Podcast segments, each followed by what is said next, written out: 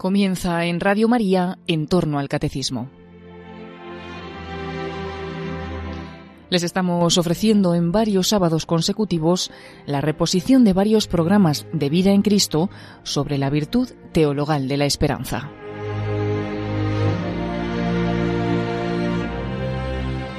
Un cordialísimo saludo, querida familia de Radio María, queridos hermanos, amigos, Aquí seguimos en esta emisora de la Virgen María, vida, dulzura y esperanza nuestra. Y seguimos hablando de esta gran virtud teologal, la esperanza. Hemos dedicado ya varios programas, concretamente cinco, a esta virtud teologal, después de haber dedicado otros muchos a la fe. Y bueno, pues después de de los distintos aspectos que hemos ido tratando en base al catecismo y a otros autores sobre la fe, vamos a terminar eh, resumiendo la encíclica que tenemos del magisterio reciente de la Iglesia sobre la esperanza. ¿Qué encíclica es? Espe Salvi, una carta encíclica del Papa Benedicto XVI, fechada el 30 de noviembre del año 2007, así como la virtud de la fe. Terminábamos la reflexión sobre ella con la encíclica Lumen Fidei del Papa Francisco, en este caso hablando de la virtud de la esperanza, la encíclica que tenemos dedicada específicamente a esta virtud, como digo, es la Spe Salvi, una encíclica preciosa del Papa Benedicto XVI que en parte ya hablamos de ella en otro programa de Radio María, El hombre de hoy y Dios, pero ahí más bien en relación a la cultura contemporánea. Mientras aquí pues vamos directamente a lo que es la doctrina teológico-espiritual, lo que más puede ayudarnos a conocer más, a vivir más y mejor esta virtud. Pues vamos con, con ello, vamos a empezar hoy a tratar, a resumir sencillamente lo que nos dice lo que nos decía Benedicto XVI en Espe Salvi. Ya sabemos que los títulos de las encíclicas normalmente son las primeras palabras con las que empieza, y así es en este caso. Es una frase de San Pablo, pero en latín. Espe salvi facti sumus, es decir, en esperanza fuimos salvados. Es un texto de San Pablo a los Romanos, capítulo 8 de los Romanos 8:24. Vamos a leer un poquito el párrafo más desde antes para que sepamos el contexto de donde está sacada esta preciosa frase. Dice San Pablo que sabemos que hasta el momento actual toda la creación está gimiendo con dolores de parto. Una imagen preciosa. La mujer lo está pasando mal al dar a luz, pero sabemos que, que eso va a dar va a dar lugar a una nueva vida. Son dolores fecundos. Pues también el mundo tiene muchos dolores, mucho sufrimiento, pero en el plan de Dios todo va a desembocar para bien. Sabemos que hasta el momento actual toda la creación está gimiendo con dolores de parto, y no solo ella, sino también nosotros que tenemos las primicias del Espíritu, nosotros mismos estamos también gimiendo interiormente, anhelando la adopción filial, el rescate de nuestro cuerpo. Hasta ahora estamos en los versículos 22 y 23 y ahora ya empieza el 24. Pues en la esperanza hemos sido salvados. En la esperanza o en esperanza y diversas traducciones hemos sido salvados. Ahora bien, una cosa esperada que se ve no es esperanza, pues ¿quién espera lo que ve? Pero si esperamos lo que no vemos, anhelamos constantemente. Pues bien, en este párrafo está esta frase, esta expresión del versículo 24, Romanos 8, 24. En esperanza o en la esperanza hemos sido salvados. Y así comenzó Benedicto XVI su encíclica Espe Salvi Facti Sumus, dice San Pablo a los romanos y a nosotros. Y a nosotros se nos ofrece la salvación, en el sentido de que se nos ha dado la esperanza. Una esperanza fiable, gracias a la cual podemos afrontar nuestro presente. El presente, aunque sea un presente fatigoso, se puede vivir y aceptar si lleva hacia una meta, si podemos estar seguros de esa meta y si esa meta es tan grande que justifique el esfuerzo del camino. Bien, aquí ya tenemos una primera idea. Todos sabemos que hay momentos en la vida en que tenemos etapas difíciles, que lo, que lo pasamos mal, que tenemos que luchar. Ahora bien, si esa etapa que lo estamos pasando mal, sin embargo sabemos que va a desembocar en algo bueno, pues empezando por ese mismo ejemplo de San Pablo, la mujer que está deseando tener ese hijo, sí, es un, es un embarazo difícil, pero, pero va a tener un hijo que va a abrazar, pues bueno, pues, pues lo pasa mal, pero, pero tiene esa esperanza. O el opositor que puede estar dos, tres, cuatro años encerrado estudiando, pero tiene mucha esperanza de, de conseguir esa plaza, ese trabajo que él siempre ha querido, pues bueno, vale la pena. Ahora, si le dijeran, no, no, si la plaza ya está dada, no te molestes, ¿para qué se iba a encerrar? ¿Para qué lo iba a pasar mal? Qué distinto es pasarlo mal con esperanza, con una perspectiva de futuro, a simplemente estar sufriendo y saber que no hay solución. Por ejemplo, una cadena perpetua, que no va a haber salida.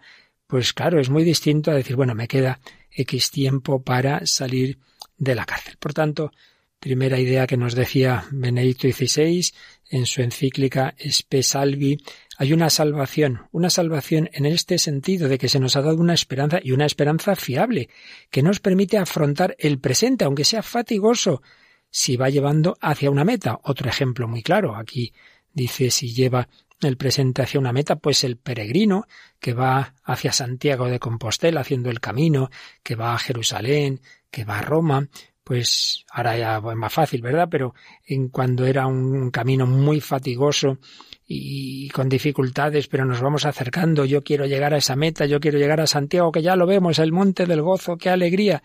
Pues la vida cristiana es ese peregrinar, ese caminar en el que hay etapas difíciles, pero se puede aceptar esa dificultad si estamos seguros de la meta. Ahora bien, terminaba el número uno de Espesalvi, se nos plantea la siguiente pregunta. ¿De qué género ha de ser esa esperanza para poder justificar la afirmación de que a partir de ella y simplemente porque hay esperanza somos redimidos? ¿Cómo puede decir San Pablo que ya estamos salvados y redimidos porque hemos recibido la esperanza. ¿Cómo tiene que ser esa esperanza?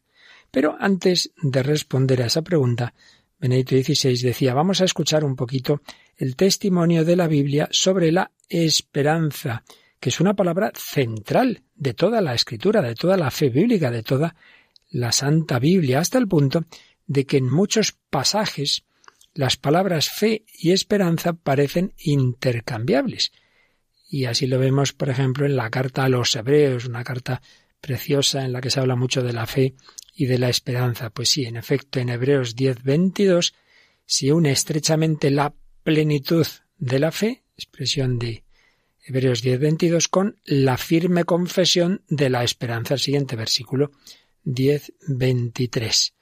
10, 22, plenitud de la fe, 10, 23, la confesión, la firme confesión de la esperanza. Vamos a leer también este pasaje un poquito más amplio. Eh, cogemos en el versículo 19. Hermanos, teniendo como tenemos libertad para entrar en el santuario en virtud de la sangre de Jesús, un camino reciente y vivo, que Él nos inauguró a través de la cortina, o sea, de su carne, y un gran sacerdote al frente de la casa de Dios, acerquémonos con sincero corazón, en plenitud de fe, limpios los corazones de toda mala conciencia y lavado el cuerpo con agua pura. Mantengamos inconmovible la confesión de la esperanza y quien traduce la religión de la esperanza. Pues el que hizo la promesa es fiel, y observémonos mutuamente para estimularnos a la caridad y buenas obras, no abandonando nuestras reuniones comunes, comunes como algunos tienen por costumbre, sino exhortándonos y tanto más cuanto que veis que se aproxima el día.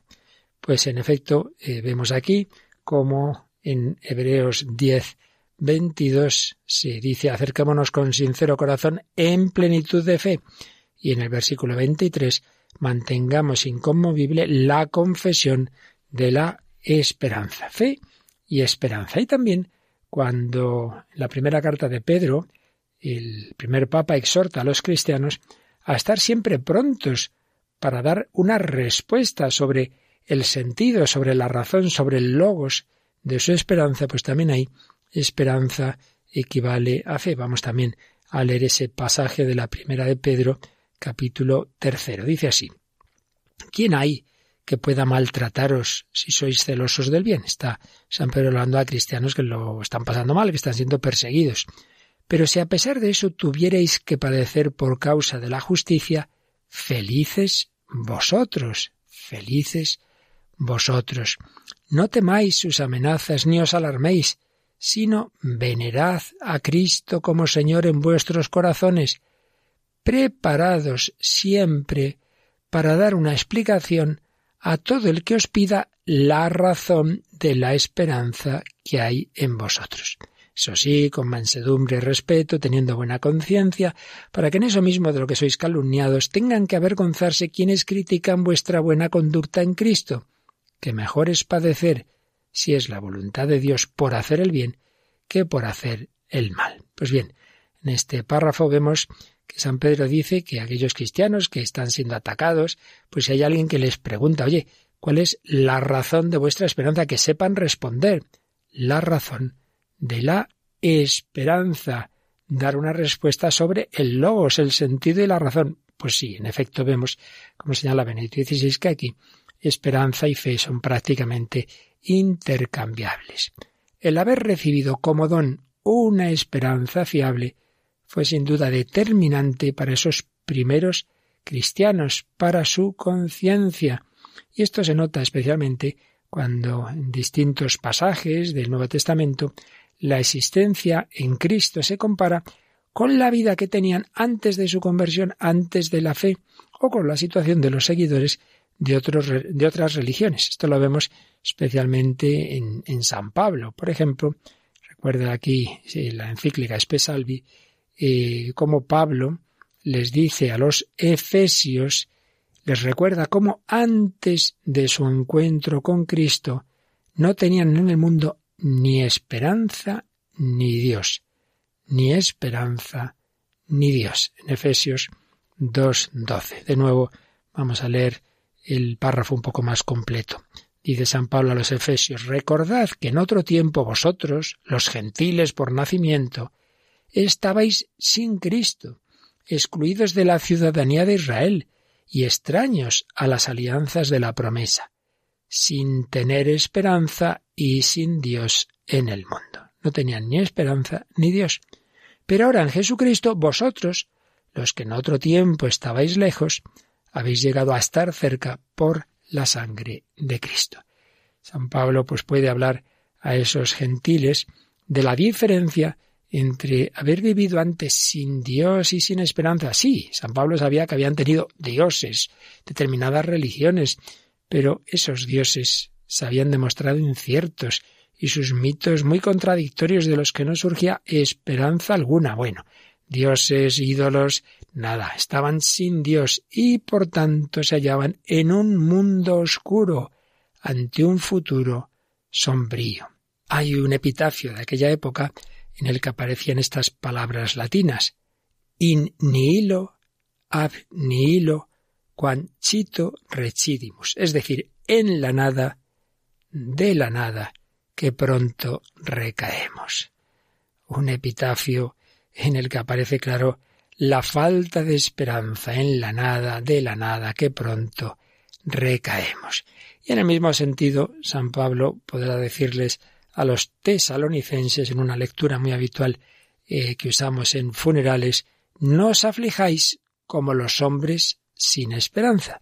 Vamos también a leer este texto de Primera Tesalonicenses 4, a partir del versículo 13, dice, a propósito de los que reposan, es decir, de los que han fallecido, no queremos que estéis en la ignorancia, hermanos, para que no os entristezcáis como los demás, esos que no tienen esperanza. Pues si realmente creemos que Jesús murió y resucitó, así también Dios, por mediación de Jesús, llevará con él a todos los que reposen. Por tanto, es normal que el cristiano ante una muerte, ante el fallecimiento de un ser querido, se, entristezca, se aflija, sí, pero no como los que no tienen esperanza. Tiene que haber una diferencia entre el dolor, entre la pena de aquellos que sí, hemos perdido un ser querido y lógicamente lo sentimos, pero tenemos esperanza y lo desde aquellos que no tienen ninguna esperanza en Dios ni en el más allá. No os aflijáis como los hombres sin esperanza.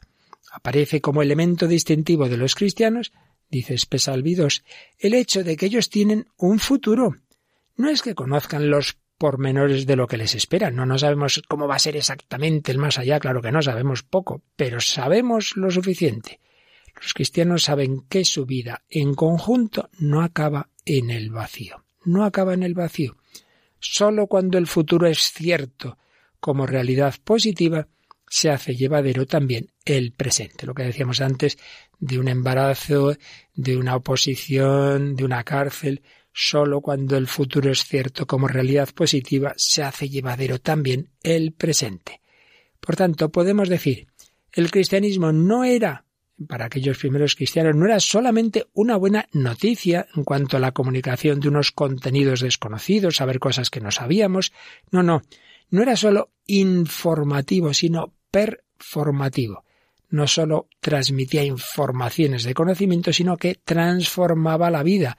No era solo la comunicación de cosas que se pueden saber, sino una comunicación que comporta hechos y cambia la vida la puerta oscura del tiempo, del futuro, ha sido abierta por Jesucristo de par en par. Quien tiene esperanza vive de otra manera. Se le ha dado una vida nueva. Y seguro que los que me estáis escuchando y os ha pasado esto mismo de esos primeros cristianos, que habéis pasado de vivir sin fe, sin Jesucristo, sin la verdadera esperanza, de encontrar a Cristo resucitado y vivo, pues habéis experimentado como la misma vida, con los mismos problemas, alegrías y sufrimientos, pero se vive de una manera tan distinta cuando se vive en la compañía del buen pastor de Cristo resucitado que nos ha abierto la puerta del más allá. Sabemos, no será, no sabemos los detalles, pero sabemos que nuestra vida en su conjunto no va abocada a la nada, ese abnihilo de nihilo que decía ese epitafio, sino vamos a la plenitud.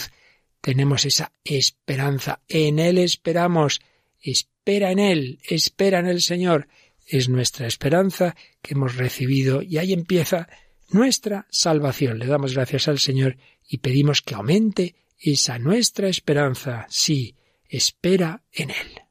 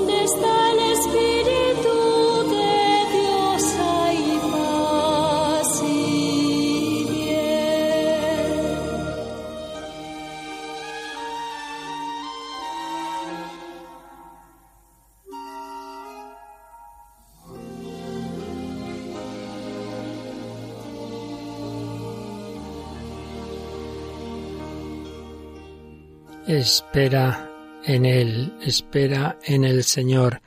En esperanza hemos sido salvados. Aquí seguimos en Radio María hablando de la esperanza, pues basados ni más ni menos que en una preciosa encíclica de Benedicto XVI, Espe Salvi, sobre esa gran virtud teologal. En esperanza hemos sido salvados. Pero, ¿en qué consiste esta esperanza? Que en cuanto esperanza es redención, ¿en qué consiste? ¿En qué consiste esta esperanza salvadora? El núcleo de la respuesta se da en el pasaje que antes hemos citado de la carta a los Efesios. Hemos visto que ahí San Pablo dice que los Efesios, antes de su encuentro con Cristo, estaban sin esperanza. ¿Por qué? Pues porque estaban en el mundo sin Dios. Por tanto, está absolutamente unido estar con o sin Dios y estar con o sin esperanza.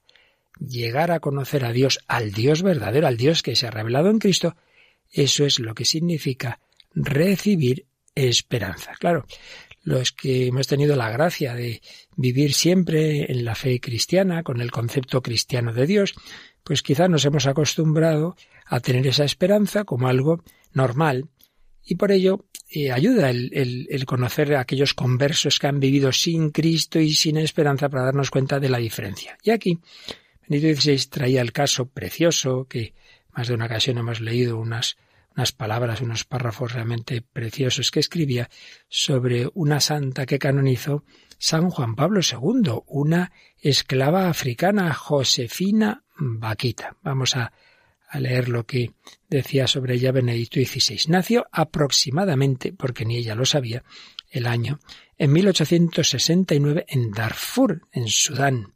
Cuando tenía nueve años fue secuestrada por traficantes de esclavos, golpeada, vendida cinco veces en los mercados de Sudán. Terminó como esclava al servicio de la madre y la mujer de un general, donde cada día era azotada hasta sangrar como consecuencia de ello le quedaron 144 cicatrices para el resto de su vida, fijaos. 144 cicatrices que siempre tuvo como consecuencia de los azotes que recibía como esclava. Por fin, en 1882 fue comprada por un mercader italiano para el cónsul italiano Calisto Legiani, que ante el avance de los madistas volvió a Italia.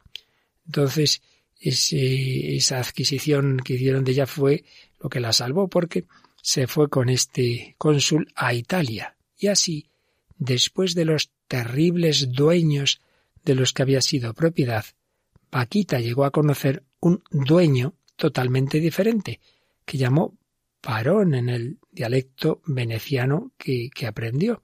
¿Quién era ese nuevo dueño? El Dios vivo, el Dios de Jesucristo, claro, antes solo había conocido dueños que la despreciaban, que la maltrataban o, en el mejor de los casos, la consideraban simplemente una esclava útil. Ahora oía decir que había un dueño por encima de todos los dueños, el Señor de todos los señores, y que ese Señor es bueno. La bondad en persona.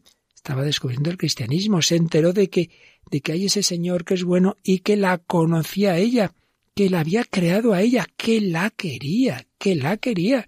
Ella era amada, y precisamente por el Señor Supremo, por el Dueño Supremo, ante el cual todos los demás no son más que míseros siervos. Ella era conocida y amada. Era esperada. Más aún, ese dueño había afrontado personalmente el destino de ser maltratado, como ella lo había sido el Hijo de Dios, el dueño supremo, había sido maltratado y ahora la esperaba a la derecha de Dios Padre. Qué cambio de perspectiva. Desde ese momento tuvo esperanza. Y no sólo la pequeña esperanza de encontrar dueños menos crueles, las pequeñas esperanzas que había tenido antes de conocer a Jesucristo, no, no, ya no sólo esa pequeña esperanza de encontrar dueños mejores de los primeros, sino la gran esperanza ¿En qué consiste esa gran esperanza? Yo soy definitivamente amada. Suceda lo que suceda. Este gran amor me espera. Y por eso mi vida es hermosa. A través del conocimiento de esta esperanza ella fue redimida, es decir, ya no se sentía esclava, sino hija libre de Dios. Entendió por experiencia lo que San Pablo quería decir cuando recordaba a los efesios que antes estaban en el mundo sin esperanza y sin Dios, sin esperanza, porque estaban sin Dios. Así, cuando se quiso devolverla a Sudán, Vaquita se negó. No, no, no quería separarse del nuevo dueño de Jesucristo que había conocido y por eso, el 9 de enero de 1890 recibió el bautismo, la confirmación y la primera comunión de manos del patriarca de Venecia. Ya sabéis, cuando se bautiza una persona ya de, de cierta edad, pues normalmente recibe a la vez los tres sacramentos de la iniciación, bautismo, confirmación y primera comunión. Pero no solo eso, sino que seis años después, el día de la Inmaculada de 1896, hizo los votos religiosos, votos en Verona, en la congregación de las hermanas canosianas. Y desde entonces, eh, junto a sus labores en la sacristía y en la portería, intentó, sobre todo en diversos viajes por Italia, exhortar a la misión, a ser misioneros. Sentía el deber de extender la liberación que ella había recibido mediante el encuentro con el Dios de Jesucristo. La debían recibir otros, conocer el mayor número posible de personas, esa liberación que a ella le había cambiado la vida. La esperanza que en ella había nacido y la había redimido, no podía guardársela para sí sola.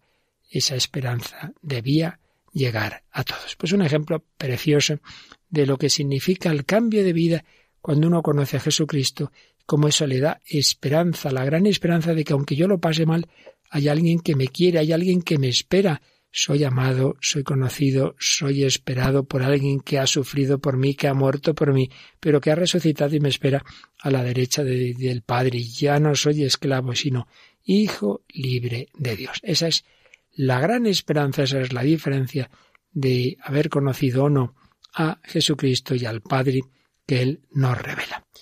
Después de, esta introducción, Benito XVI profundizaba en el concepto de esperanza basada en la fe en el Nuevo Testamento y en la Iglesia primitiva. Volvamos a esa Iglesia primitiva. La experiencia de, la esclava vaquita fue también la experiencia de muchas otras personas maltratadas y condenadas a la esclavitud en esa época del cristianismo naciente bajo el imperio romano. Cristianismo no traía un mensaje socio-revolucionario como el famoso de Espartaco, que con luchas cruentas fracasó. Jesús no era Espartaco, no era un combatiente por una liberación política como los diversos personajes que surgieron en Israel como Barrabás o Bar va. Lo que Jesús había traído, habiendo muerto él mismo en la cruz, era algo totalmente distinto. El encuentro con el Señor de todos los señores, el encuentro con el Dios vivo y así el encuentro con una esperanza más fuerte que los sufrimientos de la esclavitud y que por ello transforma desde dentro la vida y el mundo. Jesús no traía simplemente una esperanza de revoluciones, de vamos a abolir la esclavitud, sino algo más grande, que va más allá de esos temas sociales, porque por muchos cambios sociales ahí seguiría también la muerte y, y el pecado. No, Jesucristo nos libera de esa esclavitud mayor. La novedad de lo ocurrido lo podemos ver especialmente en la carta, famosa carta también de San Pablo a Filemón. Es una carta muy personal que Pablo escribe en la cárcel, donde había conocido a un esclavo que había huido de su, de su dueño, que se llamaba Filemón el dueño y el esclavo Onésimo.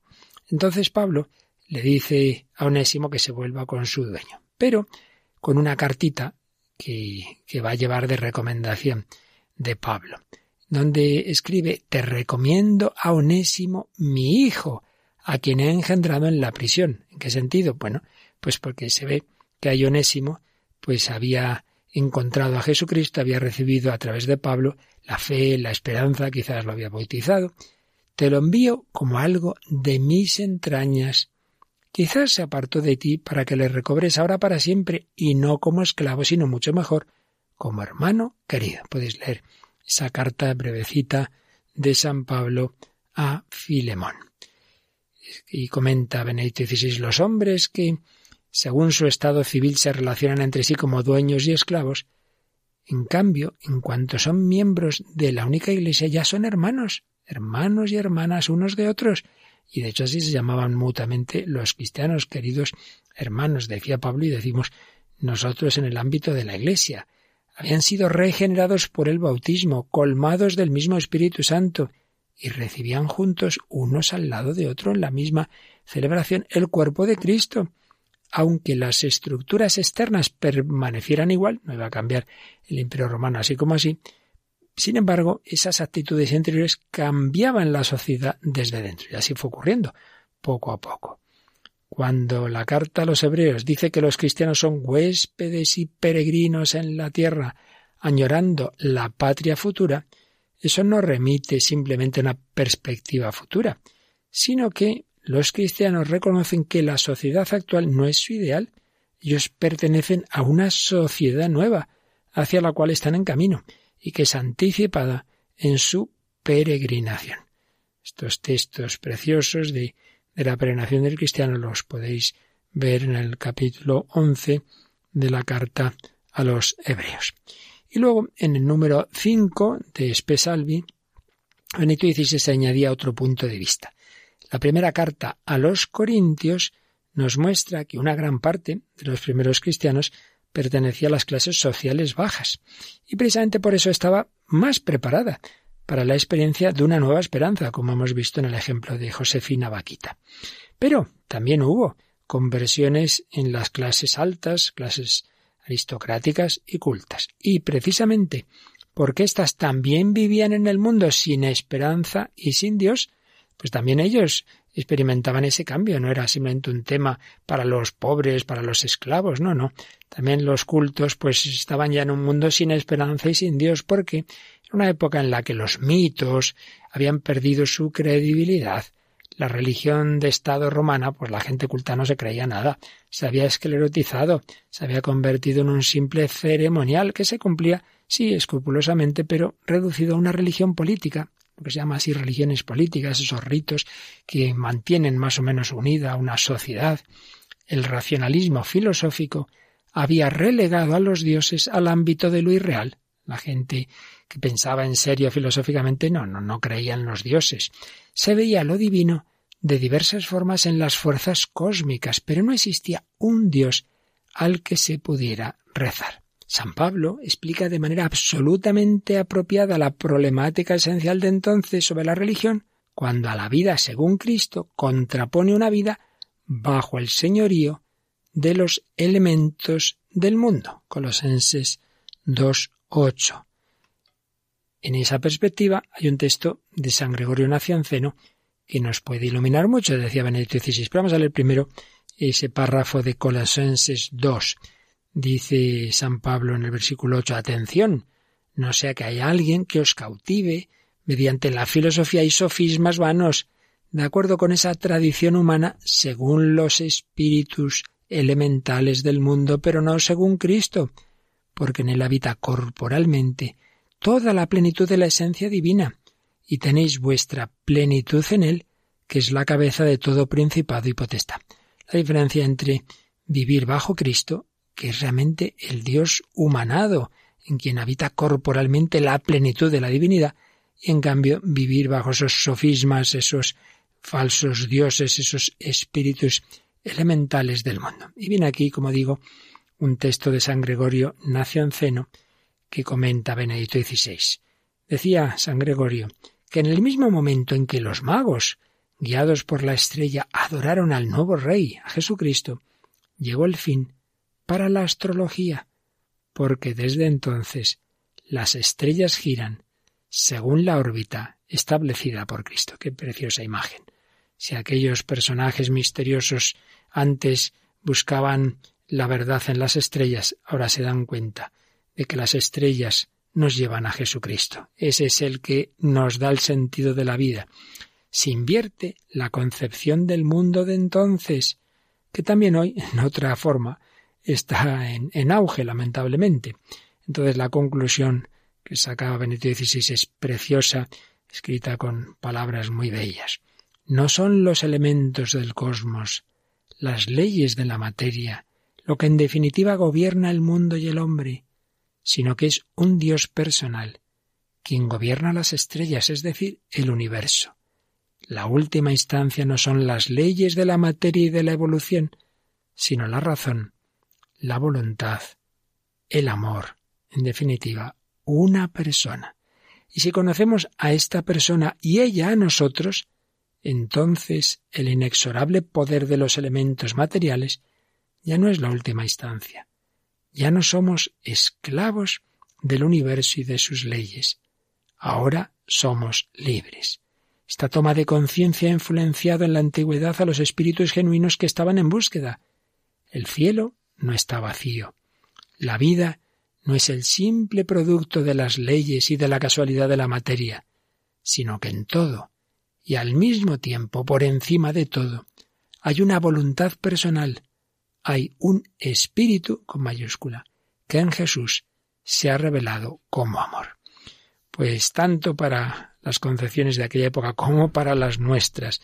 Esto es de, de muchísima importancia. ¿Cuántas personas piensan, no, pues, pues nada tiene sentido, pues ahí se ha encontrado esta enfermedad, esto es lo que hay, mala suerte, mm, o, la vida la rigen las estrellas, o bueno, hoy, hoy no, pues hoy son las leyes de la materia, de la evolución. No, no, no, no. La última instancia, más allá de que luego Dios se pueda servir también de leyes en la materia, mucho más allá de eso, la última instancia es el amor, es un ser personal, es Jesucristo. Y si conocemos a esta persona con mayúscula y ella a nosotros, entonces el inexorable poder de los elementos materiales no es la última instancia. No somos esclavos del universo y de sus leyes, somos libres. La vida no es el simple producto de las leyes y del azar de la materia. No, no, por encima de todo hay una voluntad personal, hay un espíritu, hay alguien que es amor. El mundo no lo gobierna el azar, el sinsentido, sino el amor. Y por eso confiamos, por eso nuestra vida la debemos vivir con alegría, con esperanza, con esa confianza en el amor de Jesucristo. Pues así se lo decimos al Señor, Señor, confío en ti, Señor, cada vez confiaré más en ti.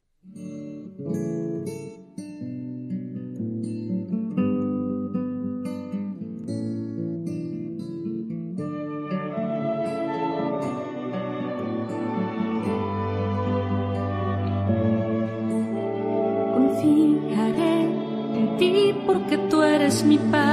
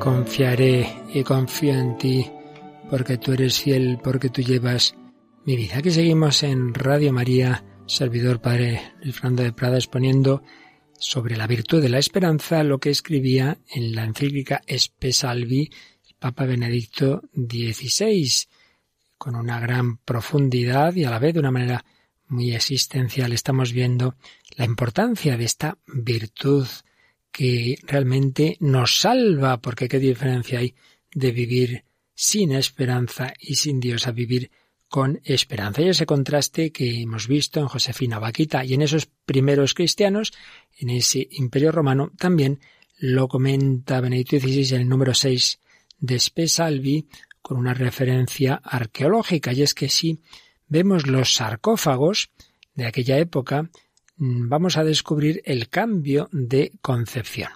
Los sarcófagos de aquellos tiempos, en presencia de la muerte, pues mm, vamos a ver eh, en la figura de Cristo mediante dos imágenes habituales en la época, la del filósofo y la del pastor. El filósofo. Filósofo, tengamos en cuenta que no se veía entonces simplemente como un profesor académico de una disciplina difícil, sino más bien el filósofo era el que sabía enseñar lo más importante, el arte de ser hombre de manera recta, el arte de vivir, el arte de morir.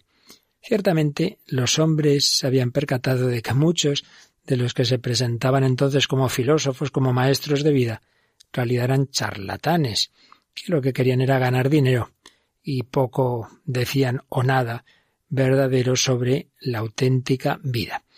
Y esto hacía que se buscase con más ahínco todavía al auténtico filósofo, al que supiera indicar el camino, el sentido de la vida. Pues bien, hacia finales del siglo III encontramos por primera vez en Roma, en el sarcófago de un niño y en el contexto de la resurrección de Lázaro, la figura de Cristo como el verdadero filósofo. Antes, pues había sarcófagos con con la idea de filósofos eh, paganos, pero el verdadero filósofo va a aparecer en este sarcófago cristiano es Cristo, puesto que esa figura tiene el Evangelio en una mano y en la otra el bastón de caminante propio de los filósofos. Con este bastón él vence a la muerte. El Evangelio lleva la verdad que los filósofos de ambulantes habían buscado en vano. Y en esta imagen, que iba a perdurar en los sarcófagos cristianos durante mucho tiempo, se mostraba lo que tanto las personas cultas como las sencillas encontraban en Cristo. Él es el verdadero filósofo porque Él es el que nos dice quién es en realidad el hombre y qué debe hacer para ser verdaderamente hombre. Recordemos aquella expresión de Gaudio et Spes del Concilio Vaticano II que San Juan Pablo II citaba muchísimas veces. Cristo revela al hombre al propio hombre.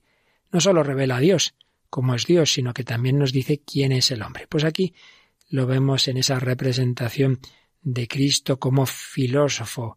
Él nos dice quién es realmente el hombre y qué debe hacer para serlo, para ser verdaderamente hombre. Él nos indica el camino y el camino es la verdad. Yo soy el camino, la verdad y la vida. Jesucristo es todo a la vez. Él es a la vez camino y verdad y por eso es la vida que todos anhelamos. Camino, verdad y vida. Él indica el camino más allá de la muerte. Solo quien es capaz de hacer todo esto es un verdadero maestro de vida, es el verdadero filósofo, no los otros. La imagen del filósofo. Pero hay otra imagen más extendida en el mundo cristiano preciosa, que es la del pastor, la del pastor. Ya había en el arte romano esa imagen del pastor, pero ¿qué representaba en el arte romano el pastor? Pues generalmente significaba el sueño de una vida serena, sencilla, esa vida de la que había gente ya entonces que tenía nostalgia, la vida del campo, frente al lío y la confusión de las ciudades. Pero ahora ya, cuando esa imagen del pastor se aplica a Cristo, no simplemente es esa sencillez de una vida en el campo, no, no, no, no. La imagen era contemplada en un nuevo escenario. Está todo el tema del Dios verdadero pastor que es Jesucristo, es la aplicación a Cristo del famoso Salmo 23, 22. El Señor es mi pastor, nada me falta, y aunque camine por cañadas oscuras, nada temo, porque tú vas conmigo. ¿Y qué cañada más oscura que la de la enfermedad que nos lleva a la muerte? El verdadero pastor es aquel que conoce incluso el camino que pasa por el valle de la muerte.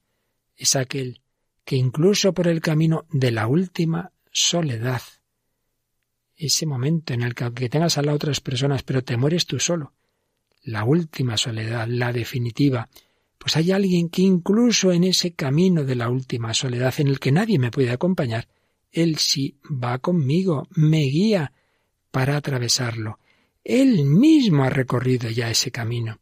Él bajó al reino de la muerte, Él la venció y ha vuelto.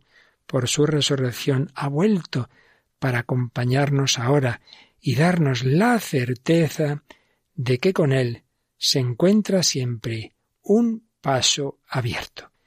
Ese camino que los hombres tanto miedo tenemos de realizar el camino hacia la muerte. No queremos ir solos como el niño pequeño no, no puede ir solo en la noche, necesita una mano amiga. Pues ahí tenemos la mano amiga de Jesucristo, del buen pastor que bajó por un camino durísimo, por su pasión, por la cruz, por la muerte en cruz. Sí, traspasó esa puerta, pero ha vuelto, resucitado. Él ha venido para acompañarnos ahora y darnos la certeza de que con Él se encuentra siempre un paso abierto, saber que existe aquel que me acompaña incluso en la muerte y que con su vara y su callado me sosiega, de modo que ya nada temo. Esa era y es la nueva esperanza que brota de la fe, que brota de la vida cristiana. Y por eso, tener esperanza es ya el inicio de la salvación. Se vive de una manera muy distinta, con esperanza, con Jesucristo resucitado y sin ella. Seguiremos profundizando en estas preciosas enseñanzas de la encíclica Espesalvi sobre la esperanza, pero vamos a quedarnos pues ya contemplando esa imagen que acabamos de comentar de Jesús como buen pastor y a pedirle que seamos buenas ovejas, que escuchemos su voz, que le sigamos siempre. Si le seguimos en la vida, Él nos cogerá también en brazos. En la hora de la muerte no iremos solos, aunque lo pasemos mal, sabemos que Él estará con nosotros. Jesús, tú, mi pastor, tú eres mi pastor, nada me falta. Ayúdame a tener siempre esa esperanza.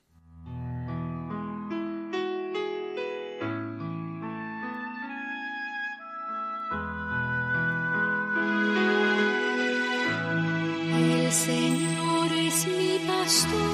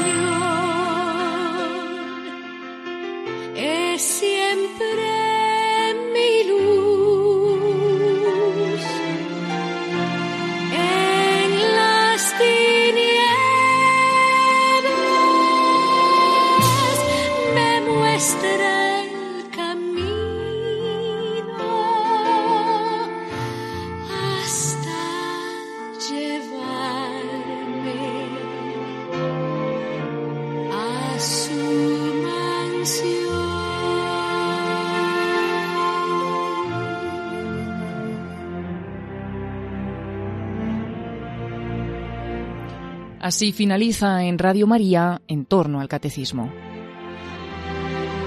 Les estamos ofreciendo en varios sábados consecutivos la reposición de varios programas de vida en Cristo sobre la virtud teologal de la esperanza.